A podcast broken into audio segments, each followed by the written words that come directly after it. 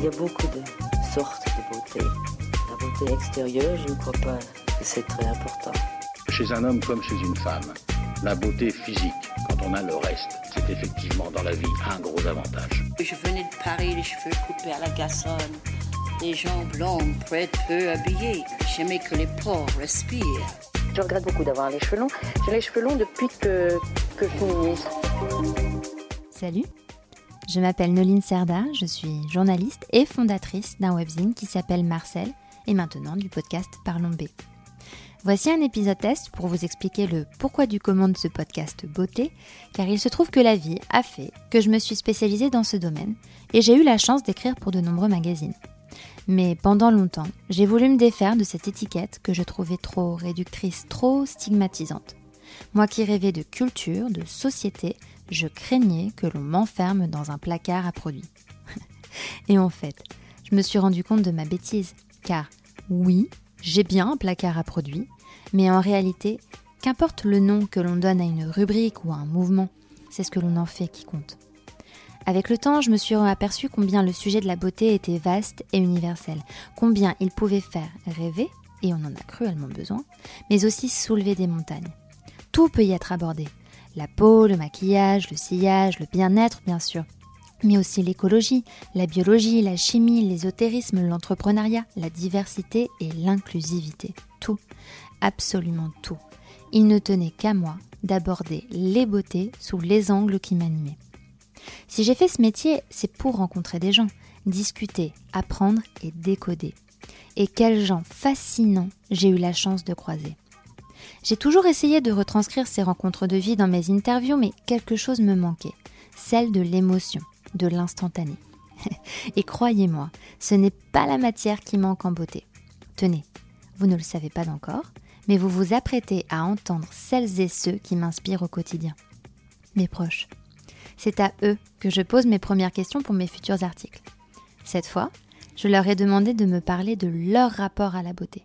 Écoutons-les. L'idée que j'ai de la beauté est avant tout euh, liée à mon héritage euh, familiale, euh, la beauté de ma mère, sa manière de se maquiller, mais aussi ce qu'elle m'a transmis, que la beauté était quelque chose de très naturel, qu'il fallait surtout pas se cacher derrière du maquillage, mais qu'il fallait s'en servir pour rehausser ce qu'on avait déjà en nous.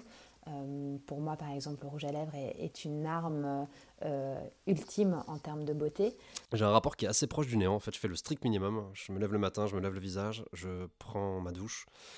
Je me brosse les dents et ça s'arrête plus ou moins là. Bon, là, c'est plus une question d'hygiène que de beauté. Mais euh, sinon, j'ai pas de crème. J'ai un parfum qui est le même depuis des années et des années, qui vaut pas grand chose mais que j'aime beaucoup. Mais j'ai eu 30 ans il y a pas très longtemps et je commence un peu à me poser la question, à me regarder un peu plus dans la glace et à me dire qu'il faudrait peut-être que je prenne soin de moi. Alors moi je viens d'une famille qui n'est à la base pas du tout beauté. Et j'ai longtemps pensé que prendre soin de soi, c'était superficiel et surtout une perte de temps. Et de si loin que je me souvienne, la beauté pour moi, sans Noël, le parfum des fêtes qu'on s'autorisait à porter, le rouge à lèvres que ma mère acceptait de nous mettre avec ma sœur et surtout l'odeur de la laque de ma grand-mère. Et du coup, j'ai été peu accompagnée dans ce domaine à l'adolescence. Donc j'ai appris seule et j'ai fait pas mal d'erreurs. Donc je mettais trop de crayons noirs sous les yeux, comme beaucoup de filles à cette époque-là. J'avais les sourcils bien trop épilés. Je me suis rasé les jambes parce que personne ne m'emmenait chez l'esthéticienne. Et puis évidemment, j'avais opté pour la mauvaise coupe de cheveux. Euh, ayant les cheveux bouclés, j'avais fait une mèche. Et autant te dire que les jours de pluie, c'était pas la folie. Alors, mon attrait pour la beauté, il a commencé quand j'ai débuté ma carrière euh, dans les magazines féminins. Là, j'ai rencontré des journalistes qui m'ont expliqué qu'à 25 ans, c'était vraiment nécessaire d'utiliser des produits de beauté parce que moi, à l'époque, je mettais rien du tout, ni crème de jour, ni euh, contour des yeux. Et c'est là que j'ai commencé à utiliser ces produits. Alors aujourd'hui, je les utilise toujours. J'utilise toujours euh, des contours des yeux, des crèmes de jour.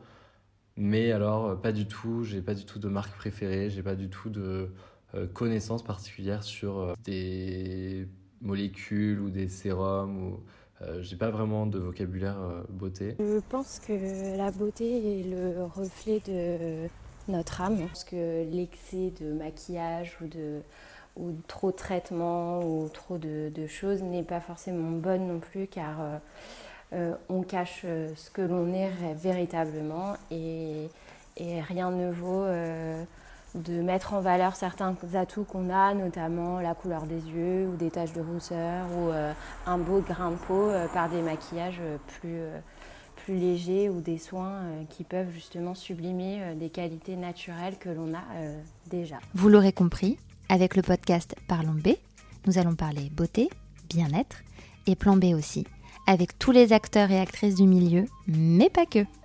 Vous me suivez?